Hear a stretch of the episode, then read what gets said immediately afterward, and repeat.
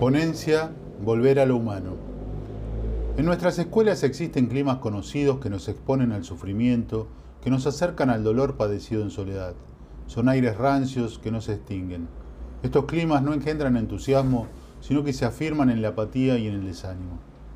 En nuestras escuelas no hay mucho espacio para la reflexión, y no hablo de una reflexión impuesta por la agenda educativa, sino de un espacio que nos humanice, que nos encuentre conversando, lejos de una mirada controladora y meramente administrativa.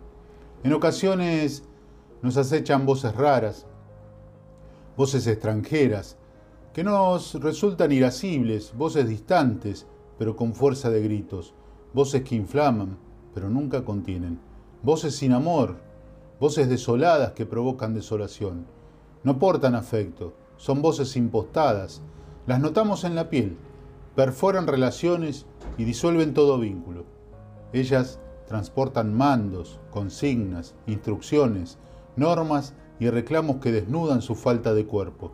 Sí, sin cuerpo, porque nacen de un lugar aséptico en donde lo que se piensa no sufre afectación. Nos encontramos entonces con atmósferas escolares que hacen del control un culto y del maltrato una práctica. Muchas veces somos ejecutores fieles de una política educativa descarnada que no atiende a la vida sino que se empeña tercamente en cercarla. Volver al humano, reparar en los gestos, conversar con los otros y mirarnos con mirada limpia sería hoy revolucionario. Cuando nuestras escuelas asumen la enseñanza de contenidos como la ESI, es difícil realizar la apropiación de los mismos, resultan hipócritas sus postulados al reparo de un ámbito carente de humanidad, en realidad, resultan hipócritas todas las construcciones a las que adherimos por moda y no por convicción. Es muy común escucharnos decir cosas tales como igualdad de oportunidades, equidad educativa, marcas de la enseñanza, trayectorias educativas, en fin, una infinidad de enunciados sin hueso, sin sostén, sin encarnadura. La vida se nos escurre, pareciera asfixiarse en las formas y en el lenguaje técnico, se nos hace difícil reconocerla y compramos las baratijas de oferta que abundan en los pasillos. ¿Qué escuela sembramos? Pareciera no haber lugar para la rebeldía. Hay una conducta adormecida que se reproduce en el seno de las instituciones, que opera desde el miedo y garantiza sanciones para los descarriados.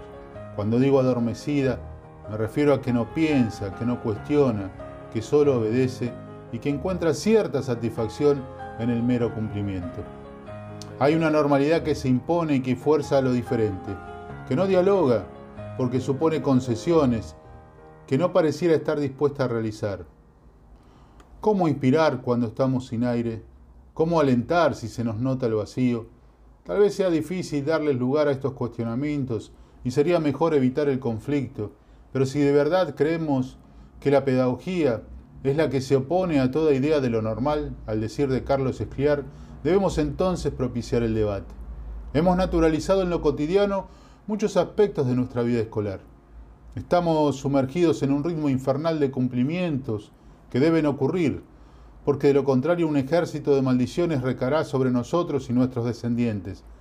En ocasiones, la mayoría de estos cumplimientos no están enfocados en hacer de nuestras escuelas lugares en donde la vida ocurre, y desde ahí dar respuestas, sino que se asemejan a fortalezas empecinadas en normalizar lo que allí sucede. Pareciera que la descripción abordada no contemplara pequeños espacios que crecen en la vera de la gran maquinaria. Siempre la vida encuentra resquicios donde filtrarse. Crecerán en la persecución, en el anonimato de las experiencias educativas, pero apoyadas en la pedagogía del amor político al decir de Mónica Lungo, irán desandando viejos caminos de normalidad. En la actualidad, trabajo en un instituto de menores y en una escuela primaria para adultos y adolescentes. Cuando llegan hasta mí los apuntes, los textos que refieren al Congreso entre la alteridad y la otredad, y las voces de sus autores, siento que encontré un lenguaje cercano que me permitió darle nombre a situaciones vividas que de otra manera me hubieran sido imposible identificar. Es muy común escuchar entre los docentes de adultos una cierta adulación por la modalidad. Dicha modalidad nació en la marginalidad del sistema educativo y en lo residual se afirma su identidad. Sabedores de la historia, no son pocas las veces que resultamos ser nosotros mismos los expulsores de nuestros alumnos. Estas expulsiones se concretan y se naturalizan de diversas maneras. Puedo enumerar algunas. En la desatención, cuando no acudimos al encuentro del adulto, cuando no establecemos una relación de iguales, cuando tenemos expresiones carentes de sensibilidad, cuando respondemos desde el prejuicio y no desde la convicción de reparación de un derecho que ha sido vulnerado. Podría decir que desde esa perspectiva hemos desconocido la pedagogía de la conversación que propone Carlos Escliar. Conversar es tener en cuenta a ese otro que se acerca, es tener una mirada sin mancha para con él, es usar un lenguaje cercano, es también acercar un ambiente de hospitalidad, hospitalidad cierta y no forzada. El descuido se nos cuela y hacemos imposible el encuentro. Si supiéramos del esfuerzo que hacen nuestros alumnos adultos para acudir a la escuela, no nos atreveríamos a tanta indiferencia, a tanta distancia, a tanto trato inhóspido y desencantado. Pienso que la maquinaria de la educación nos ha transformado en personas que aprendieron un idioma extraño, que no nos pone en conversación con el otro, sino que se preocupa más por lo que está por fuera de los cuerpos. Las siglas determinan nuestras rutinas, EMI, ESI, SADE, OESI, GAF, CIAL. Lo administrativo, lo normativo y su cumplimiento tiene un peso preponderante dentro de la vida escolar. Lo pedagógico ocurre en los márgenes, sí ocurre. Cuando uno de mis alumnos del Instituto de Menores, menores privados de la libertad, al cruzarme con él en un pasillo, estando yo distraído y sin advertir su presencia, me dice con claridad certera, Profe, no se haga el extranjero. Pienso en esa magistral descripción, en la extranjeridad que a menudo practicamos conscientemente con nuestros alumnos. Copiamos rígidamente un modelo que transforma, sino que no transforma, sino que deforma. Cuando Fernand Deligny habla de los niños vomitados en referencia a esos seres extraños que el mundo rechaza y no los recibe, veo a mis alumnos que se revuelven y muerden porque el mundo se ha tornado hostil con ellos desde el mismo día de sus nacimientos.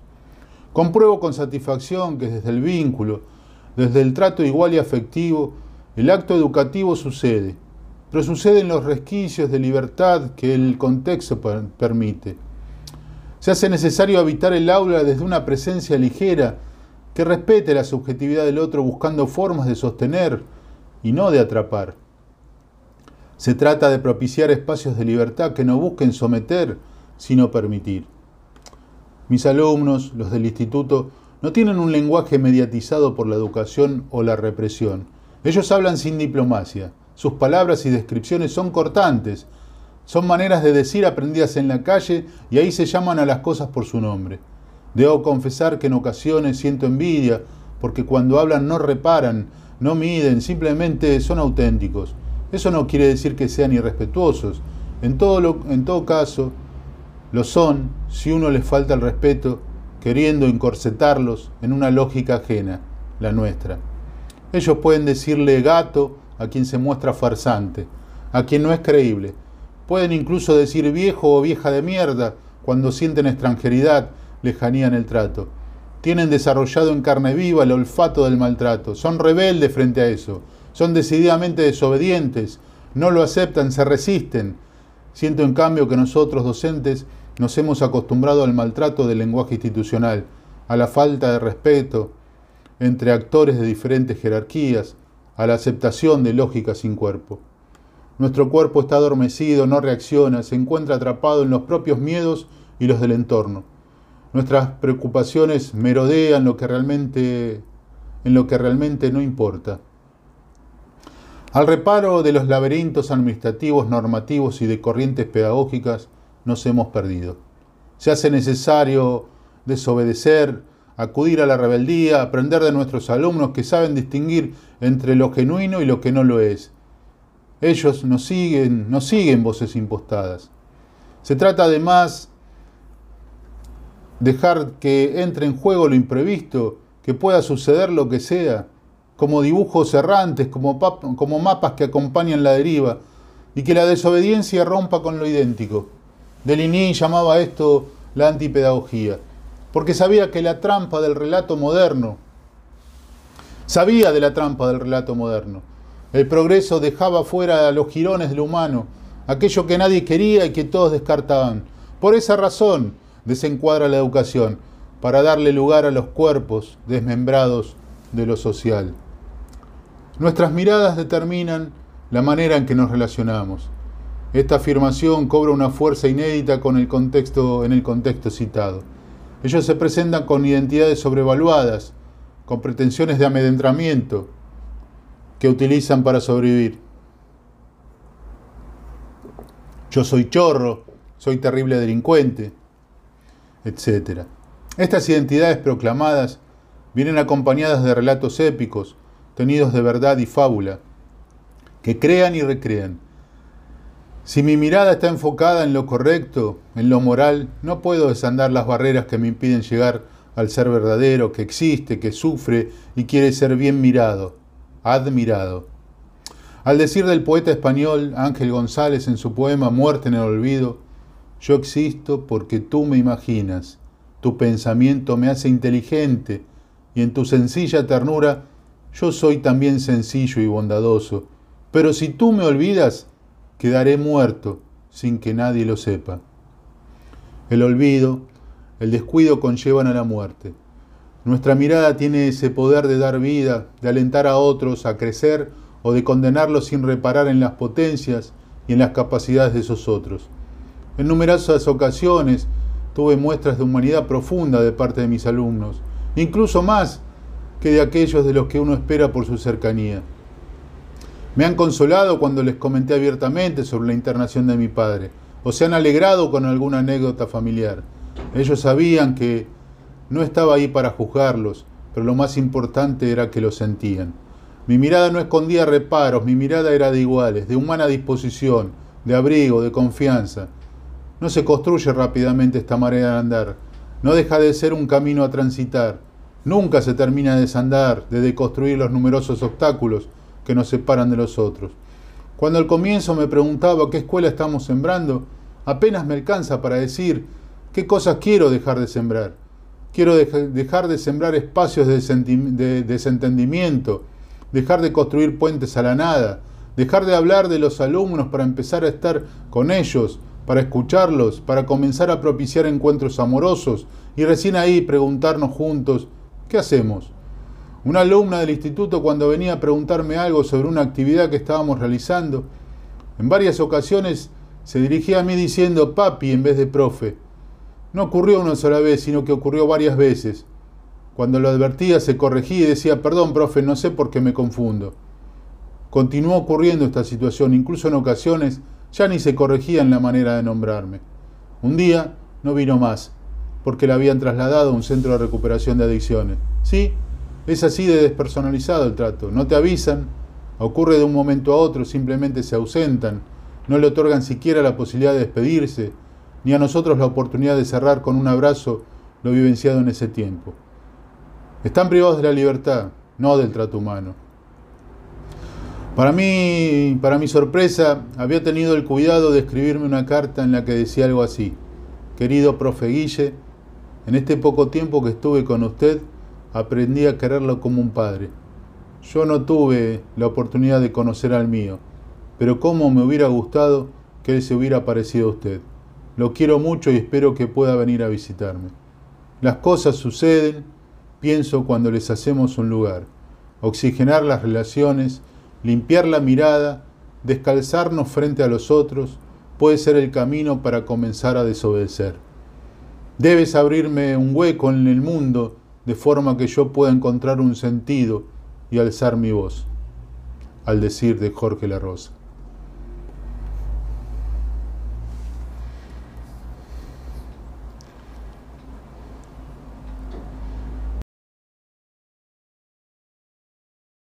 Quería compartir con ustedes algo que estuve pensando y le puse por nombre Política sin cuerpo.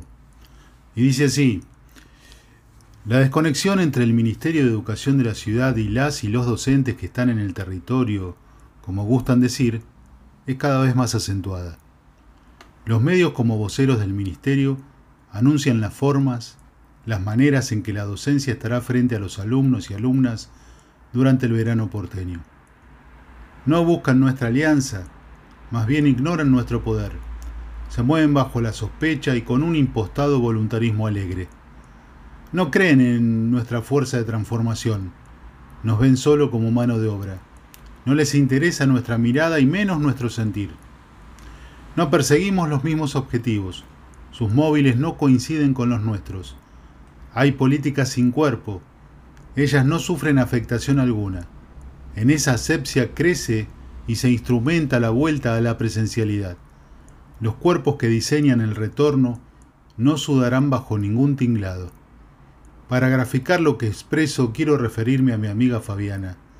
Ella es maestra hace más de 30 años y su especialidad son los primeros grados. La he visto trabajar, y ningún bien nacido o nacida puede poner en duda su compromiso con la educación. Esa palabra deja de ser un mero concepto y pasa a tener un cuerpo, un nombre, que hace tiempo dejó de resultarle extranjero a toda esa infancia que la mira con amor. En este tiempo de pandemia trabajó mucho más que en la presencialidad. Soy testigo. Se desvivió por establecer en esos vínculos remotos un poco de humanismo, Juro que la frialdad de la lógica virtual se desvanecía frente a su calidez. Y entonces me pregunto, ¿por qué las políticas sin cuerpo del Ministerio de Educación de la ciudad no quieren a Fabiana? ¿Por qué no escuchan lo que ella tendría para aportar? Estoy seguro que Fabiana nunca tomaría una decisión que afectara a sus alumnos y alumnas. Nunca los haría padecer el calor sofocante de las aulas en el verano porteño, porque sabe que nada se puede adelantar en un contexto hostil.